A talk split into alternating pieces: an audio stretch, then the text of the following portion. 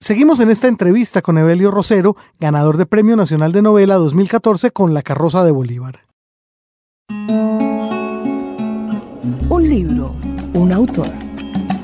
Seguimos aquí en los libros con nuestro invitado de hoy, el escritor bogotano Evelio Rosero. Él está presentando La carroza de Bolívar, su más reciente lanzamiento para el sello editorial Tusquets. Una historia en la que se entreteje dentro del ambiente de un carnaval de blancos y negros en Pasto todo el acontecer alrededor de una investigación que valientemente un historiador de la tierra da a conocer acerca de la realidad de lo que fue el paso del libertador Simón Bolívar por las tierras nariñenses. Evelio, se me ocurre que uno de los pocos lugares, uno de los pocos ámbitos que tiene el mundo para poder decirle uno la verdad a los demás sin que esa verdad resulte dolorosa, dañina, lo que sea, es el carnaval, es la mascarada. Eh, el lugar donde todos se supone que son bromas, en realidad es un lugar para cantarse las verdades. Y me parece que este libro de alguna manera también comprueba eso. Sí, eh, el carnaval es, es precisamente esa, esa libertad que se le concede en el caso de, de, Nariño al, al pastuso eh, eh, cuando llega enero con su 4, 5 y 6 de carnaval. Eh, es la fiesta de la libertad, todas las cosas que se guardaron, se escondieron a lo largo del año, se descubren por fin en enero. Claro que yo quiero aclarar que en mi novela me refiero sobre todo a ese carnaval que conservo en la memoria de niño. Cuando yo llegué a Pasto, para mí fue muy especial, muy significativo, una experiencia tremenda ver a mis primos con la cara pintada de negro, a mis primeros amigos disfrazados y toda esa catombe de borrachos y de carrozas el 6 de enero, en fin, para mí fue muy, fue un estruendo íntimo que me dejó marcado. Eh, y no es el mismo carnaval, el de esos primeros años, que, al que ocurre ahora. Eh, actualmente yo creo que ahora ya es un carnaval más encajonado, más oficializado, es bastante más distinto al que yo viví. Pues de hecho es patrimonio inmaterial. Más encajonado creo que no se puede poner. Creo, yo le, en serio, leí que el carnaval es ahora patrimonio inmaterial de la humanidad. Eh, sí, declarado por la UNESCO. Entonces, bueno, ahí ya hay, digamos, un aval eh, institucional que seguramente lo hace más encajonado al decir de Margarita. Sí, así es, exactamente. Bueno, el componente musical, eh, las famosísimas guabinas del estilo de la guaneña, que además es uno de los primeros cantos republicanos que hay en el país. Ese componente, por supuesto, siempre está alrededor de lo que tiene que ver con eh, el holgorio de un carnaval. Eh, ¿Qué tanto recuerda usted musicalmente de esos carnavales que usted vivió y qué tanto hubo de investigación alrededor de elegir ciertas canciones que eran como la banda sonora del carnaval de negros y blancos en la carroza? Bueno, eh, ante todo la música siempre ha estado mm, presente en la cultura nariñense. Eh, no hay casa, no hay familia en Nariño que no tenga una guitarra eh, y que alguno de sus de sus habitantes toque esa guitarra, la cante. la guaneña es, por supuesto, el, himno de guerra, el himno de amor es todos los signos eh, eh, la guaneña en, la idiosincrasia nariñense. Y por supuesto fue eh, el himno que acompañó a los nariñenses primero y después cuando se incorporaron a la causa republicana también en las diferentes batallas no podía yo, por supuesto, ignorar este, eh, este caudal de musical en mi novela. Eh, no lo hice conscientemente, brotaba de manera inconsciente en cada página de la novela la, necesidad de, de, mencionar al sandoná, el agualongo, el cachirí, eh, la misma guaneña, toda esta música que, que me acompañó también cuando escribía la novela, porque a veces me hago yo mismo esa compañía musical, coloco la música de carnaval, la música nariñense y me pongo a escribir. ¿Usted no vive en Pasto desde que es adolescente? No, eh, yo estuve hasta los 12 años en, Pasto eh, y ya regresamos otra vez a Bogotá. Desde entonces no he vuelto a vivir en, Pasto, pero sí lo he visitado con frecuencia. ¿Y el carnaval ha hecho parte de, sus vivencias recientes también? Eh, a través de mis amigos que han escrito mucho sobre el carnaval, que me han comentado de él, pero no, no he tenido la oportunidad de participar ahora estos últimos años en un carnaval. Ahora que es patrimonio inmaterial de la humanidad. claro. Pero yo, yo quiero pasar a temas más escabrosos y espinosos.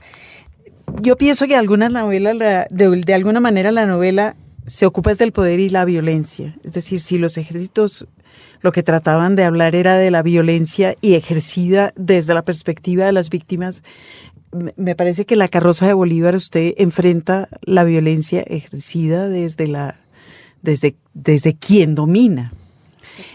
Es lo que se ve claramente, por ejemplo, en el fragmento inicial de la novela que usted acaba de leer. Este hombre que se viste de gorila y que tres páginas más adelante o una página más adelante se pasea por su casa ejerciendo su poder.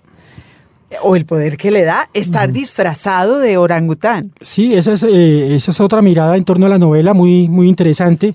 Y, el poder en todas sus manifestaciones, sobre todo el ansia de poder que proviene de los principales eh, eh, héroes, entre comillas, de la, de la independencia, el ansia ah, mm, plenamente permanente en todas sus acciones, en todas sus decisiones, en todos sus escritos a despecho del interés general de, la creación de escuelas, de hospitales, de, la, de, apoyar la industria. Yo creo que más se dedicaron a cuidarse a sí mismos, a cuidar su poder, a deshacerse de los enemigos políticos.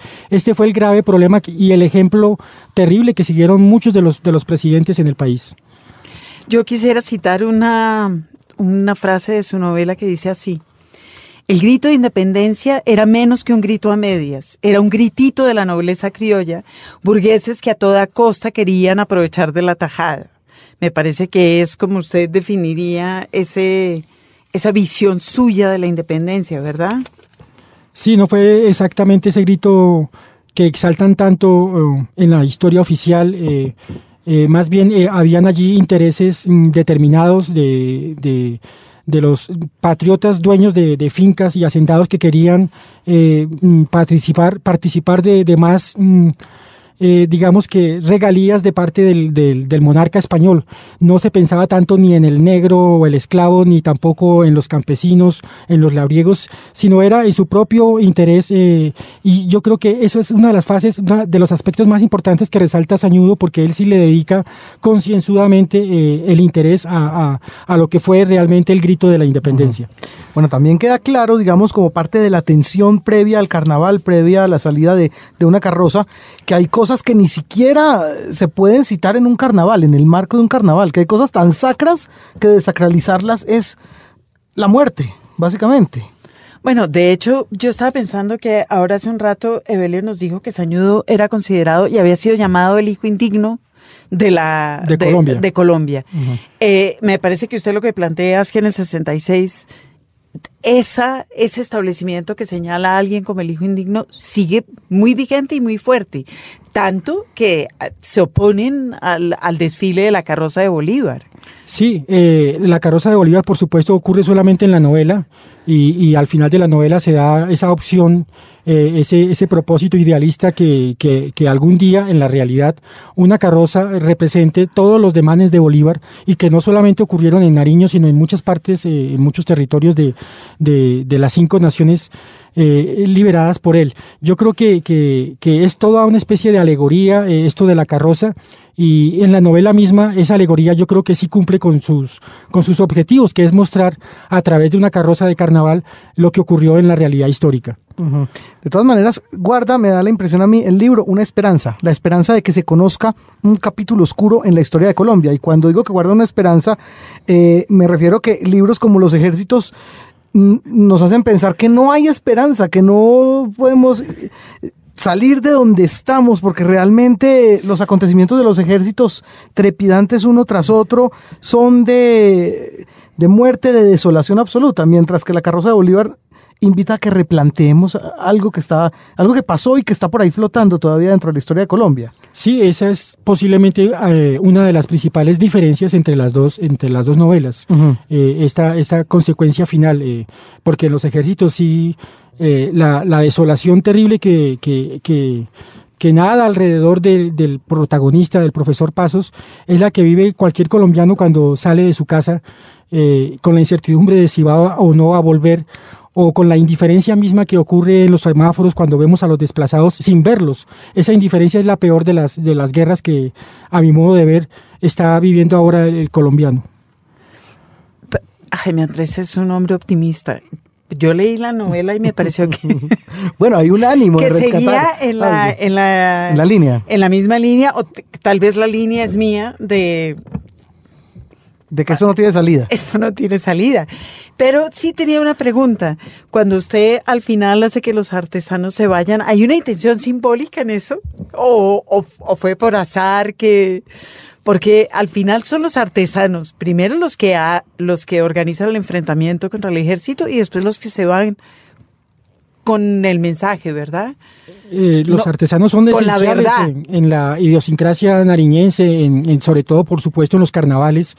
Y, tuve la oportunidad de conocer... en el siglo XIX. Ah, también, por supuesto. Tuve yo la oportunidad de conocer a algunos de los artesanos más importantes de Pasto, no en las fechas del carnaval, eh, en otras épocas cuando viajé a Pasto, amigos que me presentaron a estos artesanos y, conociendo, hablando con ellos, pues eh, yo creo que cuando los reflejo en mi novela, estoy reflejando también esa, esa, esa libertad interior que hay en los artesanos, eh, demostrar a despecho de lo que digan los demás o, o de, de lo que vayan a, molestar a, sus coterráneos en una carroza las cosas que ocurrieron durante el año, ya sea en el gobierno a nivel departamental o a nivel nacional, las inconformidades. Entonces son los artesanos en la novela y en la realidad eh, de, Nariño los que a veces eh, invocan a, una rebelión, a decir las cosas como ocurrieron y no a mentir. Y es, son los artesanos los que pueden hacer eso en un momento determinado del año con unas limitaciones muy específicas. La novela va desde el Día de Inocentes como hasta el día del desfile de carrozas. Hasta el 6. Eh, hasta el 6. Justamente las, los días que son que comprenden el, el que son, las fiestas del carnaval. Días, Que son días de juerga, todos, desde el día de inocentes hasta el 6. Desde allí empieza la juerga, desde el 28 de diciembre. Literalmente, con lo cual, pero hay un momento en su en su carroza de Bolívar en el en el cual usted explica el origen del carnaval de negros y blancos como eh, el día que le fue concedido a los... ¿Por qué no nos cuenta esa historia? Es el día que se concedió el día libre a los esclavos, a los negros, para que pudieran hacer lo que quisieran. Eh, para ellos fue un día libre en todo el año. Ah. Es ahora eh, pensar en eso es, es, es, toda, es todo un asombro, pues una perplejidad que por fin se les consiguiera un día libre. Y eh, digamos que ese es el inicio de los carnavales, cuando ellos se concedieron el privilegio de, de pintar eh, con, con, el dedo embetunado la cara de los amos, de los blancos, y allí comenzó el festejo del Día de Negros. Ese es el origen del, del carnaval de negros y blancos, que también me parece que que el hecho de que sea el carnaval y que el carnaval tenga ese origen también juega en la novela, porque al final usted lo que está tratando de decir, a pesar del optimismo de Jaime Andrés, es que no se puede cambiar la historia oficial. Bueno, yo no me, no me planteo el, no se puede o sí se puede, solamente eh, como todo escritor quiero... No, se pudo. Eh, reflejar exactamente... Eh, una, una realidad, ya volviendo en la historia del país hasta hace 200 años con la independencia, o, la que está ocurriendo ahora, que, insisto, es la consecuencia de lo que vivimos en esa independencia. Y en el 66, porque hay, hay también acontecimientos en el 66. Claro que sí. Que mm. usted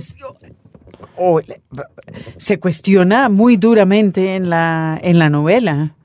Sí, esa fecha es importante por todo lo que ya menciono en la misma novela, eh, eh, hasta el nacimiento de la minifalda, eh, de todo lo que ocurrió en los 60 como cambios importantes a todos los niveles y en todo el mundo. Eh, creo que también por eso eh, esos, cambios originan su, trasfondo en la novela. Pero imagínense, estábamos a un paso de mayo del 68 y aquí nos seguíamos matando por no creer en la ideología de los, por no compartir la ideología de los demás. Bueno, en realidad en la carroza de Bolívar lo que hay ahí es el surgimiento de los grupos de izquierda y de la, pues de los guerrilleros, de la guerrilla. De, el momento en el cual la guerrilla consolida su poder, digamos, es lo que usted quisiera. Ocurría pues toda esa efervescencia política de izquierda eh, y todo proveniendo de, Fidel Castro y, de, del Che, que habían logrado la victoria por fin en Cuba.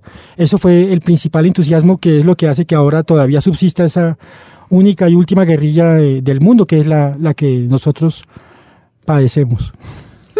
Bueno, eh, me parece muy oportuno y me parece que Evelio Rosero podría tener una respuesta muy personal ante esa pregunta que planteaba Margarita hace un rato que se hacía Vargas Llosa en su momento y era ¿en qué momento se jodió Colombia? Para usted, ¿cuándo llegamos a este punto de no retorno?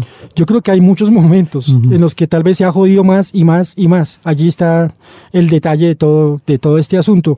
Eh, no hay un momento específico pero yo creo que cuando la ideología eh, abandona eh, la actividad guerrillera, ese es un momento coyuntural y, que muestra pues lo desfalleciente de una guerrilla que se queda sin, sin ideología y que no representa los intereses del pueblo porque yo no creo que ahora en ninguna parte del país eh, un campesino, un labriego, un obrero eh, estén de acuerdo con, las actividades de la guerrilla. Entonces, eh, no es una guerrilla que esté mostrando intereses por el mismo pueblo, al que dice defender. Bueno, o al que defendía en el 66. En ese sentido, es muy, muy interesante su versión. Sí, era otra guerrilla. Y era así.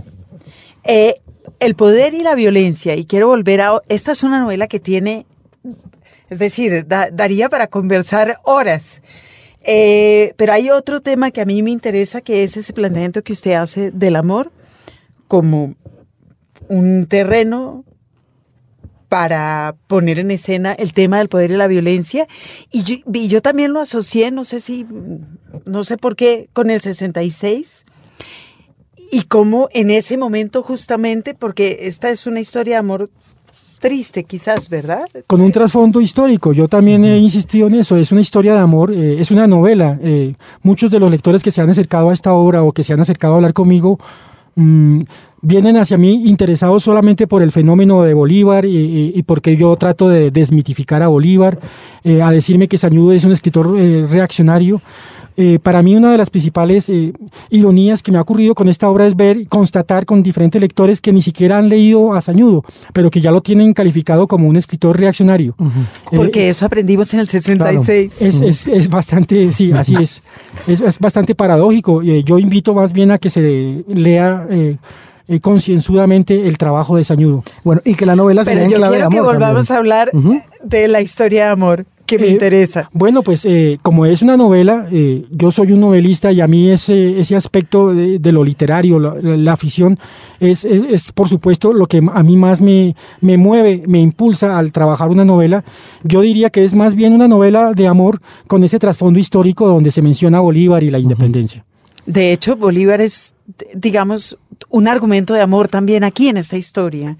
O, o, la cosa histórica, o el discurso histórico. Vuelvo a la segunda parte, en donde al tiempo que estos señores están discutiendo muy serios, también hay una tensión sexual no resuelta en esta conversación, que es la que em, empaca, digamos, o, o recoge esa conversación. Sí, así ocurre también. Yo creo que cada lector también eh, aporta a, la lectura de, una obra sus propias conclusiones y es otro creador.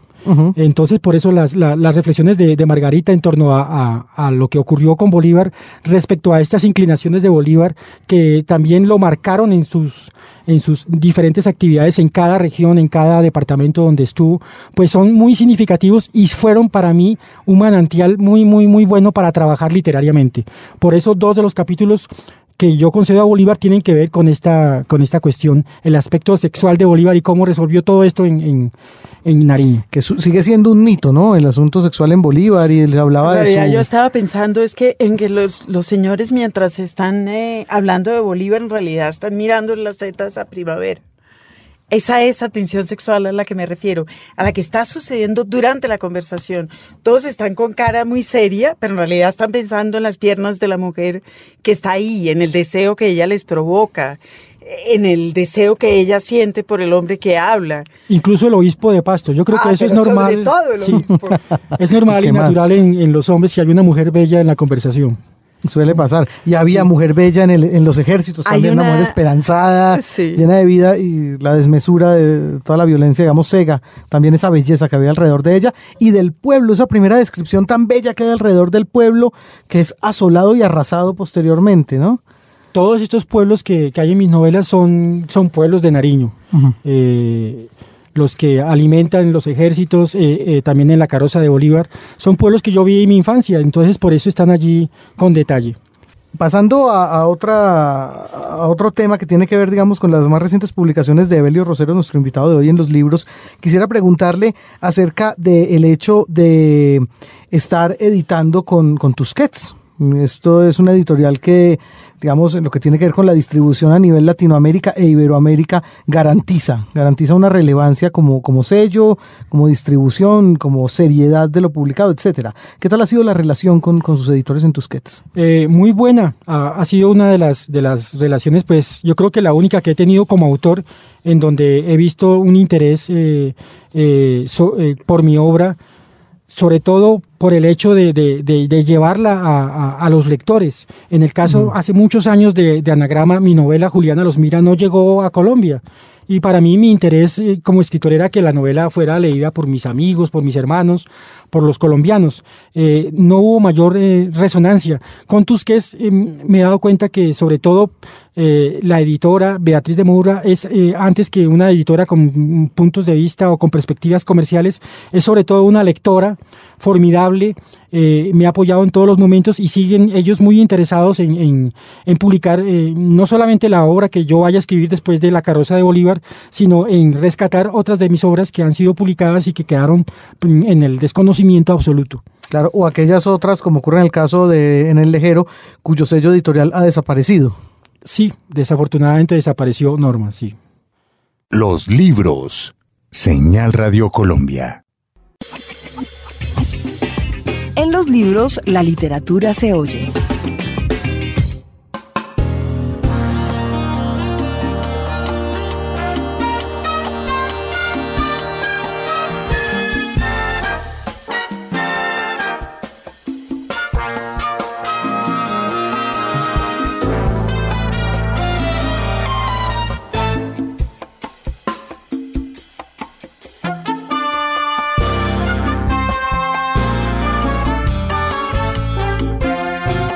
Guaneña, bambuco sureño de autor anónimo, aunque atribuida últimamente a los músicos Nicanor Díaz y Lisandro Pavón, es un son de guerra, como ya lo dijimos. Sin embargo, en el siglo XX se adaptó como un tema popular, lo cual no quiso decir que se alejara del todo de lo que tiene que ver con el ambiente bélico. De hecho, esta obra a principios del siglo XX fue interpretada por los combatientes de las provincias de Pasto y Obando durante la Guerra de los Mil Días. En ese entonces, el departamento de Pasto era el correspondiente al departamento de Nariño.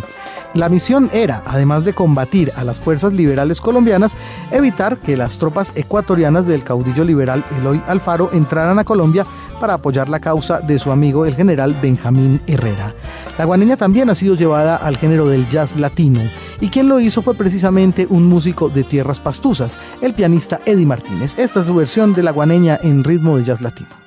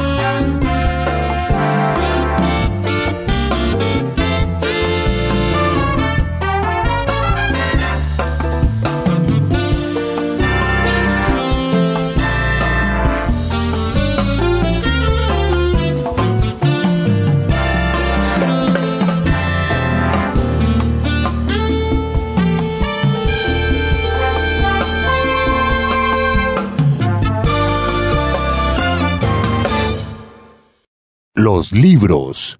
Señal Radio Colombia. El 19. Una lectura a nuestro pasado. Hoy en el 19 leeremos un fragmento de un artículo que ha salido a colación varias veces en esta conversación eh, y, en el, y en el libro La carroza de Bolívar, que es un artículo escrito en enero de 1858 y publicado en el tomo tercero de The New American Encyclopedia. Este proyecto fue ideado y publicado por el editor neoyorquino The Appleton Company y seguramente debe su supervivencia a lo largo de los años al hecho de que uno de los escritores más famosos que tuvo fue Karl Marx, quien a lo largo de varias décadas se, desempeñó como corresponsal europeo para el periódico New York Tribune. Entre sus contribuciones más famosas de Marx está la biografía que escribió de Bolívar, en la cual se trasluce la poca simpatía que le merecía el llamado Libertador.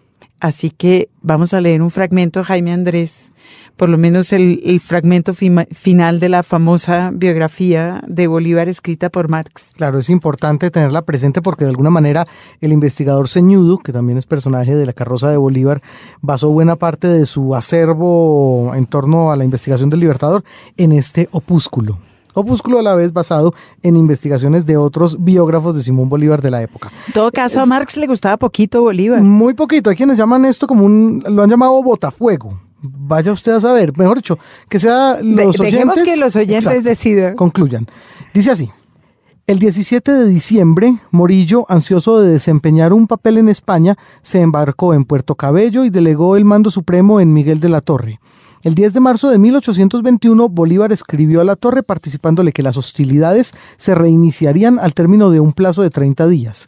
Los españoles ocupaban una sólida posición en Carabobo, una aldea situada aproximadamente a mitad de camino entre San Carlos y Valencia pero en vez de reunir allí todas sus fuerzas, la torre solo había concentrado su primera división, 2.500 infantes y unos 1.500 jinetes, mientras que Bolívar disponía aproximadamente de 6.000 infantes, entre ellos la Legión Británica, integrada por 1.100 hombres y 3.000 llaneros a caballo bajo el mando de Páez. La posición del enemigo le pareció tan imponente a Bolívar que propuso a su Consejo de Guerra la concertación de una nueva tregua, idea que sin embargo rechazaron sus subalternos. A la cabeza de una columna constituida fundamentalmente por la Legión Británica, Páez, siguiendo un atajo, envolvióla a la derecha del enemigo. Ante la airosa ejecución de esa maniobra, la torre fue el primero eh, de los españoles en huir a rienda suelta, no deteniéndose hasta llegar a Puerto Cabello, donde se encerró con el resto de sus tropas. Un rápido avance del ejército victorioso hubiera producido inevitablemente la rendición de Puerto Cabello, pero Bolívar perdió su tiempo haciéndose homenajear en Valencia y Caracas. El 21 de septiembre de 1821, la gran fortaleza de Cartagena capituló ante Santander. Los últimos hechos de armas en Venezuela, el combate naval de Maracaibo en agosto de 1823 y la forzada rendición de Puerto Cabello en julio de 1824, fueron ambos la obra de Padilla. La revolución en la isla de León que hizo imposible la partida de la expedición de O'Donnell y el concurso de la Legión Británica habían volcado. El Congreso de Colombia inauguró sus sesiones en enero de 1821 en Cúcuta. El 30 de agosto promulgó la nueva constitución y habiendo amenazado Bolívar una vez más con renunciar, prorrogó los plenos poderes del libertador. Una vez que éste hubo firmado la nueva Carta Constitucional, el Congreso lo autorizó a emprender la campaña de Quito, 1822, donde se habían retirado los españoles tras ser desalojados del istmo de Panamá por un levantamiento general de la población. Esta campaña, que finalizó con la incorporación de Quito, Pasto y Guayaquil a Colombia, se efectuó bajo la dirección nominal de Bolívar y el general Sucre, pero los pocos éxitos alcanzados por el cuerpo del ejército se debieron íntegramente a los oficiales británicos y en particular al coronel Sands. Durante las campañas contra los españoles en el Bajo y Alto Perú, 1823-1824, Bolívar ya no consideró necesario representar el papel de comandante en jefe, sino que delegó en el general Sucre la conducción de la cosa militar y restringió sus actividades a las entradas triunfales, los manifiestos y la proclamación de constituciones. Mediante su guardia de corps colombiana manipuló las decisiones del Congreso de Lima, que el 10 de febrero de 1823 le encomendó la dictadura, gracias a un nuevo simulacro de renuncia. Bolívar se aseguró la reelección como presidente de Colombia. Mientras tanto, su posición se había fortalecido en parte con el reconocimiento oficial del nuevo Estado por Inglaterra, en parte por la conquista de las provincias altoperuanas por Sucre, quien unificó a las últimas en una república independiente, la de Bolivia. En este país, sometido a las bayonetas de Sucre, Bolívar dio curso libre a sus tendencias al despotismo y proclamó el Código Boliviano, remedio del Code Napoleón, proyectaba trasplantar ese código de Bolivia al Perú y de este a Colombia y mantener a raya a los dos primeros estados por medio de tropas colombianas y al último mediante la legión extranjera y soldados peruanos.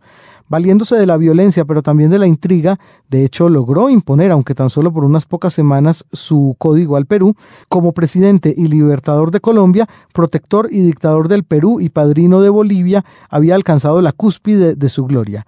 Pero en Colombia había surgido un serio antagonismo entre los centralistas o bolivistas y los federalistas, denominación esta última bajo la cual los enemigos de la anarquía militar se habían asociado a los rivales militares de Bolívar. Cuando el Congreso de Colombia, a instancias de Bolívar, formuló una acusación contra Páez, vicepresidente de Venezuela, el último respondió con una revuelta abierta que contaba secretamente con el apoyo y aliento del propio Bolívar. Este, en efecto, necesitaba sublevaciones como pretexto para abolir la Constitución y reimplantar la dictadura.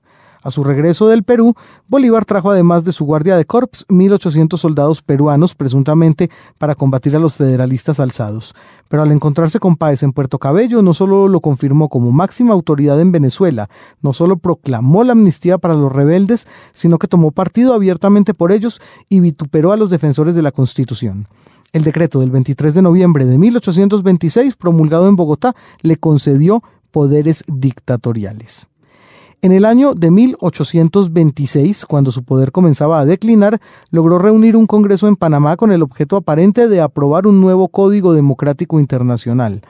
Llegaron plenipotenciarios de Colombia, Brasil, La Plata, Bolivia, México, Guatemala, etc.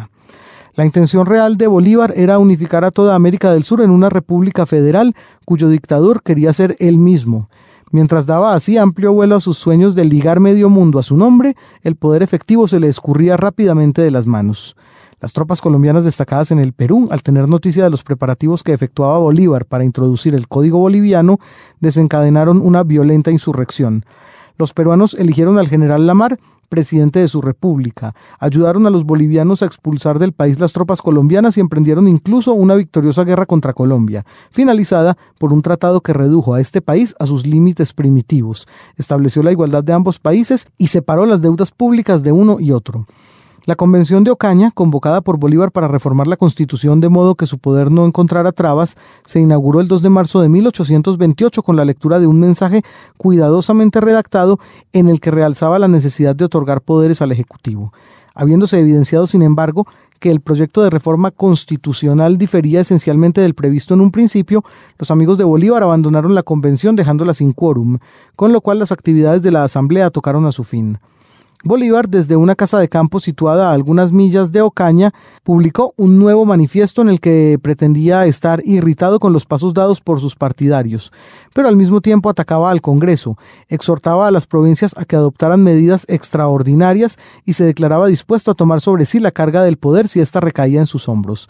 Bajo la presión de sus bayonetas, cabildos abiertos reunidos en Caracas, Cartagena y Bogotá, a donde se había trasladado Bolívar, lo invistieron nuevamente con los poderes dictatoriales. Una intentona de asesinato en su propio dormitorio en Bogotá, de la cual se salvó solo porque saltó de un balcón en plena noche y permaneció agazapado bajo un puente, le permitió ejercer durante algún tiempo una especie de terror militar. Bolívar, sin embargo, se guardó de poner la mano sobre Santander, pese a que éste había participado en la conjura, mientras que hizo matar al general Padilla, cuya culpabilidad no había sido demostrada en absoluto, pero que por ser hombre de color no podía ofrecer resistencia alguna. La casita de papel. Bueno, imposible no aprovechar la presencia de Evelio José Rosero aquí en los estudios de Radio Nacional para preguntar por esa otra faceta de su creación que tiene que ver con la literatura infantil y juvenil en esta sección llamada La casita de papel. Ya algo habíamos hablado al respecto y Evelio nos había contado, digamos, cómo no se proponía de manera intencional escribir para un determinado núcleo del público. Pero cuando usted se encuentra, Evelio, con lo que ha escrito y se da cuenta que eso que está escrito sí parece estar pensado o si parece que el público objetivo de, de, eso escrito es el público infantil y juvenil, digamos, ¿usted a qué, conclusión llega en ese momento y cómo empiezan a surgir otros textos a partir del primero? Bueno, eh, por supuesto que también pienso en, el lector niño. Yo me acuerdo muy bien que cuando escribí Pelea en el Parque, eh, los personajes de Pelea en el Parque son niños. Eh, y eso ocurre alrededor de una anécdota que yo viví en Pasto por un columpio nuevo, una pelea a piedras. Pues a medida que escribía esta obrita pensaba en, el niño lector, en lo que sentiría ese niño, ese amigo invisible cuando leyera eh, esa novela, de manera que hay algunas de mis obras para niños que, que sí las he pensado eh, en un lenguaje que yo llamo transparente. A mí no me gusta hablar de literatura infantil porque uh -huh. esa literatura no existe, pero sí eh, la literatura para niños exige un, un, un lenguaje transparente. Eh, el escritor está despojado de cadenas ideológicas, de reflexiones, en fin, de conclusiones ya de mayor, de adulto, más bien es libre y está sin cadenas y, y eso es un reto para, para lograr acercarse al lector niño que, que, es uno de los lectores más exigentes que hay en todo el mundo.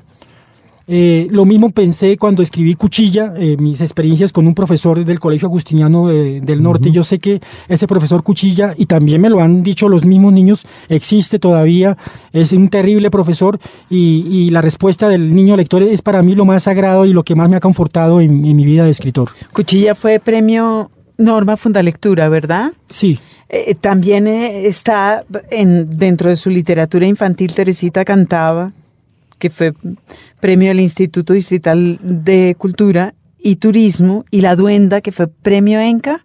La Duenda fue premio ENCA, eh, sí. Sí, sí. Y el libro que yo quería resaltar hoy es seguramente un libro que muy pronto ya no se consigue, que no he terminado de leer, que se llama El hombre que quería escribir una carta.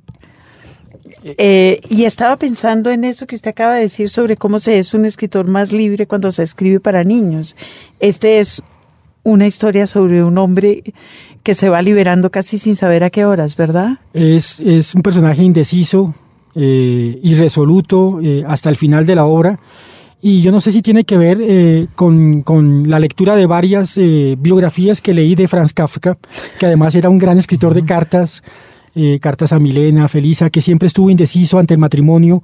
Eh, eh, más bien muy decidido, pero cuando no, llegaba el momento claro, no acudía. No, no, dispuesto a decir que, que, era lo que había decidido. Yo creo que entonces ese personaje eh, es, es, es, es, Franz Kafka, pues a mi modo de ver, eh, lo, lo, hice ficción y todo, pero, pero sí es una respuesta a la vida de Franz Kafka. Y es un, eh, el hombre que quería escribir una carta es sobre un hombre que quería escribir una carta.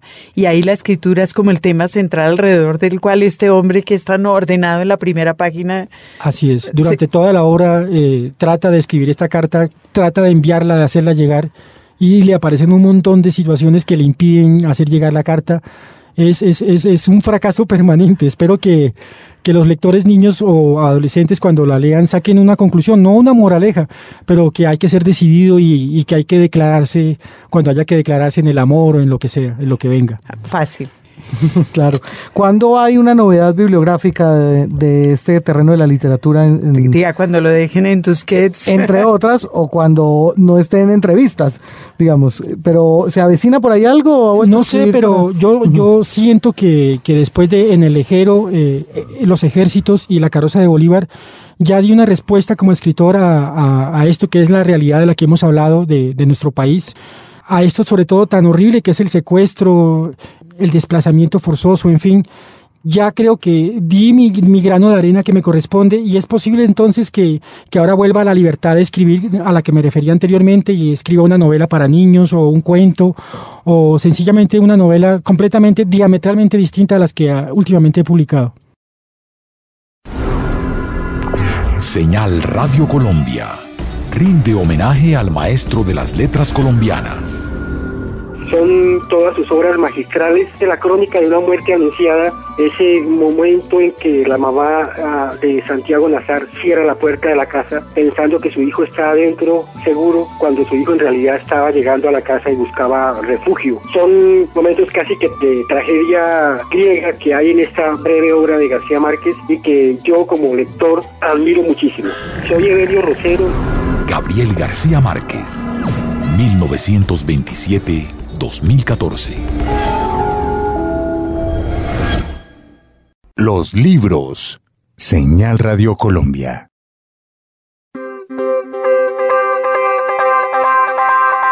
En la red.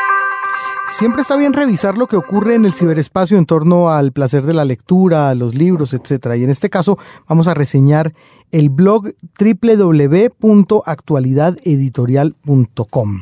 ¿De qué se trata, Margarita, y de dónde surge además esta iniciativa en la red? Pues esta iniciativa en la red es un blog que nació de otro blog que hizo Ediciona. Eh, y que se llama, estaba escrito por aquí en alguna parte, el blog, eh, la web de los profesionales del mundo editorial.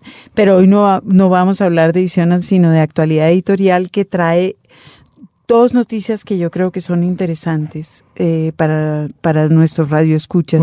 La primera es la noticia sobre la séptima edición de BC Negra, la cita obligada para los lectores y lectoras de un género cada vez más amplio, más sugerente, más entretenido y a la vez también más crítico. Y por supuesto se refiere a la, a la novela negra que eh, este evento sucedió en febrero en Barcelona, la séptima edición, y es particularmente interesante porque toda ella es organizada por un solo librero, Paco Camaraza, eh, que es el dueño de una librería virtual y de una librería real que se llama Negra y Criminal. Ah, fíjese, está muy bien. Que es eh, muy bonita. Muy bonito nombre. Claro. No, es que pasan cosas muy interesantes alrededor de la novela negra en España, ¿no? Nomás la semana de Gijón ya, ya habla mucho de lo bien que se recibe allí este tipo de literatura. Es cierto. La semana de, de, Gijón, que yo creo que originalmente fue eh, empezó a ser organizada por Sepúlveda, por una... Por Luis Sepúlveda, por Juan Paco Ignacio Taibo. Por Taibo, sí, sí. Sí, sí, sí. Lo cual quiere decir que de todas maneras es latinoamericana. Totalmente, totalmente. Eh, pues en esta, en esta página web que se llama Actualidad Editorial, se publicó hace poco una entrada muy interesante eh, que es eh, traducida por, por Arancha Mellado y publicada originalmente por Emma Wright en, Future Books, que se llama Nueve consejos acerca de la producción de libros digitales que los editores no deberían olvidar. No vamos a echarles los nueve consejos, pero sí dos de ellos que a mí me parece que son muy pertinentes. Y el primero dice así, un libro digital no es un extra dentro de la producción de un libro en papel. Requiere tanto trabajo como una nueva edición de un, de un libro impreso. Esto es, especificaciones de diseño, controles de edición y la reflexión sobre el público objetivo. Y el segundo consejo de edición a que vamos a leer también es pertinente. Dice, dejando a un lado los argumentos acerca de la estética y la sensibilidad táctil, un libro digital puede ser mucho más que un libro impreso, sin ninguna de las consideraciones y costos que implica la impresión. Un libro digital sencillo puede ser diseñado en color, contener imágenes y textos adicionales y estar lleno de enlaces, tanto internos como externos. Dos eh, consejos que hay que tener en cuenta y que muy pocos editores tienen en realidad en cuenta preocupados como están con este ingreso de lo digital a su mundo de papel. Es que es tan reciente la cosa que pensar en un decálogo tan pronto cuando apenas está logrando inventar el libro electrónico ya es ir un paso más allá. Falta bueno, todavía mucho. Claro sí falta, pero ahí vamos. Sinapsis. Bueno, mientras nosotros hablamos de libros, Margarita, en el mundo entero está puesta toda la expectativa sobre la entrega de los premios Oscar de la Academia a lo mejor del cine de este año. ¿Usted suele ver la ceremonia? Eh, no, pero... Eh, se la pierde. Realmente pasan cosas muy interesantes en esa ceremonia. Suele ser divertida. El año pasado estuvo eh, un poco aburrida, pero suelen pasar cosas interesantes. Bueno, pero para justificar la, la inclusión de esa ceremonia en este programa, lo que queríamos contar hoy es que creo que hoy domingo, cuando este programa sale al aire, eh, se entregan los Óscares y que los, los candidatos al Óscar que hay este año, de las nueve películas nominadas al Óscar, seis de ellas se basan en libros. Y muy importante eso. Una de ellas es Los Descendientes, que es eh, una película que creo que no han estrenado aquí con con George Clooney, Hugo. Acaban de estrenarla en Bogotá, por lo Bueno, menos. Seguramente o sea hay que estar, usted en su región del país, estar muy pendiente allá si ya la estrenaron, los descendientes. Hugo, que es una, una historia para niños escrita e ilustrada por Brian Selznick. Eh, y, y, y por último, una película que se llamará o se llama Extremely Loud and Incredibly Close de Jonathan Safran Foer, que es un escritor del cual hablamos hace poco, si no recuerdo mal. Y el año pasado también hubo bastantes eh, películas nominadas basadas en libros, pero no tantas como esta vez. El año pasado Claro. fueron 5 de 10 y este año son 6 de 9, Sí, de acuerdo. que, que habla bien de la robustez de las historias que se siguen escribiendo para los libros. Claro que sí, y también habla un poco mal de lo que está sucediendo a nivel de historias originales para cine, que también se las está llevando la televisión, hay que decirlo de alguna manera. Están más interesantes a veces las series de televisión que las películas mismas. Bueno, pero es que además alimentar no sé cuántos millones de millones de canales que hay, yo creo que eso sí es un hueco sin fondo. Una tarea titánica. Por lo Eh, menos siempre habrá creatividad. Esperemos que así sea. Sí, la estar hay. muy pendientes entonces de la ceremonia de los Óscares. Y usted, allá donde se encuentre en el país, no dejar de ir a cine, que también es un plan muy bueno complementario al placer de leer. En los libros, la literatura se oye.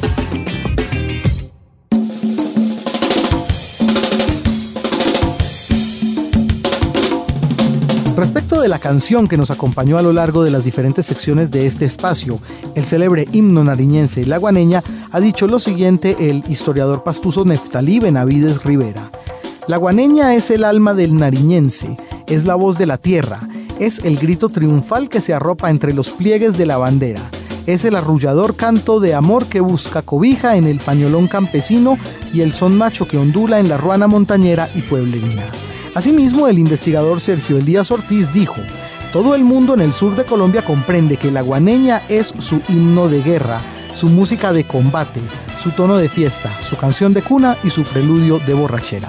Se entiende que en la actualidad las nuevas propuestas musicales contemplen también a la guaneña como una posibilidad de reinterpretación. Lo que vamos a escuchar a continuación precisamente es eh, la nueva versión que hace de este tema un grupo proveniente de Pasto, la banda de ska Complot.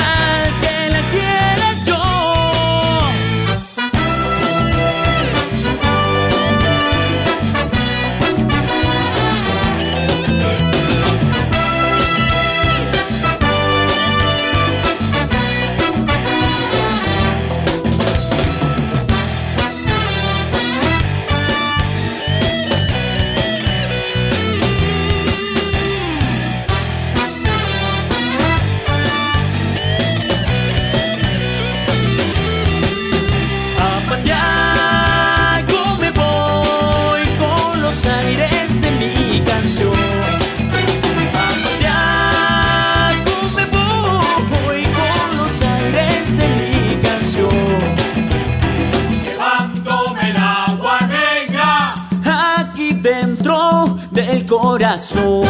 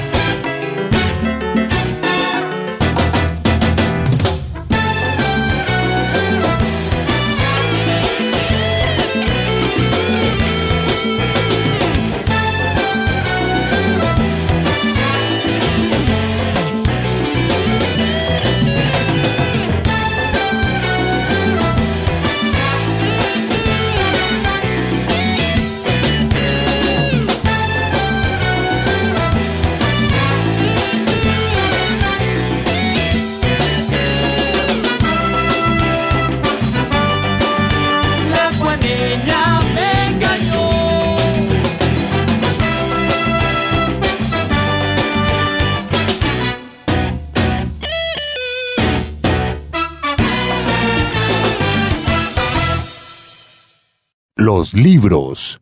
Señal Radio Colombia. En lista de espera. Hoy estamos recordando una entrevista efectuada al maestro Evelio José Rosero en el año 2012 y la traemos a colación nuevamente a propósito de la reciente consecución por parte del escritor del Premio Nacional de Novela. En esta sección llamada en lista de espera tradicionalmente tenemos un cuestionario de preguntas breves y respuestas breves para nuestros invitados, en este caso Evelio Rosero. Así que Margarita, sin más preámbulos, procedamos con nuestro Pues yo invitado. quisiera eh, introducir este cuestionario frívolo con un texto de Rosero sobre escribir, que a mí me gusta mucho, que fue un texto que se publicó hace años en un boletín bibliográfico del Banco de la República y que dice así. Siempre que escribo experimento la sensación de un hundimiento en, donde participo como angustioso intermediario de fuerzas internas que me avasallan. Esto de ningún, de ningún modo es para mí enaltecedor. Si escribo lo hago con la urgencia de no permitir que se me hunda. Me explico. Todo el andamiaje de mi escritura está conducido a que esta sensación de hundimiento desaparezca, y es posible que ese mismo vértigo implique la velocidad con que yo considero que se desplazan mis argumentos. Cuando alguien resbala por un abismo, es natural que intente asirse cuanto antes de algo o alguien que lo detenga en la caída. Y ese algo o alguien, para mí, solo puede ser el punto final de la obra, nada más. De ahí que mi ensamblaje literario, mi trabajo, no me resulte tan placentero como les puede suceder a otros autores. Y para aliviar un poco esta grave afirmación, yo le pregunto, ¿se ha vuelto más placentero el oficio de escribir? Eh, a veces, a veces hay momentos placenteros, pero en la generalidad eh, sostengo lo que digo allí. Yo creo que en el transcurso de esta conversación también me refería a eso. Para mí es, es, es doloroso escribir, pero es una necesidad vital. Sin escribir no me explicaría vivir. ¿Algún personaje se le ha salido de las manos, en particular en la carroza de Bolívar? Eh, había una niña floridita. La ¡Qué es menor. horrorosa! ¡Qué niña tan mala! Eh, había muchos otros capítulos con Floridita, eh, se me deshicieron y finalmente quedó ella solamente eh, retratada en lo que tú leíste. ¿Cuánto tiempo le tomó escribir este libro? Empecé en el, en el 2008 y terminé en el 2011, alrededor casi cuatro años. Y yo tengo una pregunta muy específica. Este libro que tiene tres partes tan distintas estilísticamente, ¿escribió una, otra y otra o cómo fue ese proceso? Eh, las escribí eh, de manera lineal, una detrás de otra. Eh, el ensamblaje de una novela a veces lo hago mentalmente y las cosas van cambiando a medida que, escribo. A veces hago unas breves sinopsis en papel, pero, pero los tres, las tres partes en que está dividida la obra son un ensamblaje que fluye uno detrás de otro. Son una secuencia. No me quedé pensando en esto de, de tres estilos, pero yo creo que, que todos obedecen a, a, algo espontáneo en, la, en el mismo proceso de escribir. ¿Tienes rutinas establecidas a la hora de escribir? Eh, no, eh, cada novela eh, varía para sus rutinas, eh, para mi modo de, de crear. En, en, esta novela trabajé de manera muy distinta a los ejércitos. con los ejércitos me despertaba siempre a las 3 de la mañana a escribir. casi fue así toda la obra. Eh, mientras que con esta obra eh, a veces trabajaba por la mañana, a veces en la noche, a veces por la tarde. Eh, desde ese punto de vista del tiempo, pues fue bastante disperso. ¿Escribe en computador, en un cuaderno, a lápiz? Escribo en computador, pero también trabajo a mano, en, en cuadernos. Y generalmente cuando estoy, digamos que con el entusiasmo de escribir, lo hago a mano. ¿Con un lápiz? no, con una pluma que, que, que desliza muy bien sobre el papel. Okay. ¿Un consejo para un joven escritor? Eh, que no piense en los premios y que no publique, mmm, no piense en publicar de manera rápida, sino que más bien trabaje palabra por palabra sus textos, eh, no página por página, no capítulo por capítulo, sino que le conceda esa importancia casi que religiosa a cada palabra. ¿Un consejo inútil que le hayan dado a usted? ¿Inútil? Sí. Eh, que terminara mi carrera porque de lo contrario me iba a morir de hambre. Claro. Bueno, y uno útil. Eh, que siguiera escribiendo. ¿Qué libro ha regalado muchas veces? Mm, El Quijote. ¿qué libro no regalaría nunca? El diccionario. ¿Uno en especial o ningún diccionario? Eh, ningún diccionario. Bueno, ¿tiene un lector electrónico, un Kindle, un iPad, un... lee en el Un- computador? sí, un libro electrónico, un aparato. de No, no tengo nada de esto. Ok. Ni le interesa tampoco en el futuro no, no me ha llamado la atención.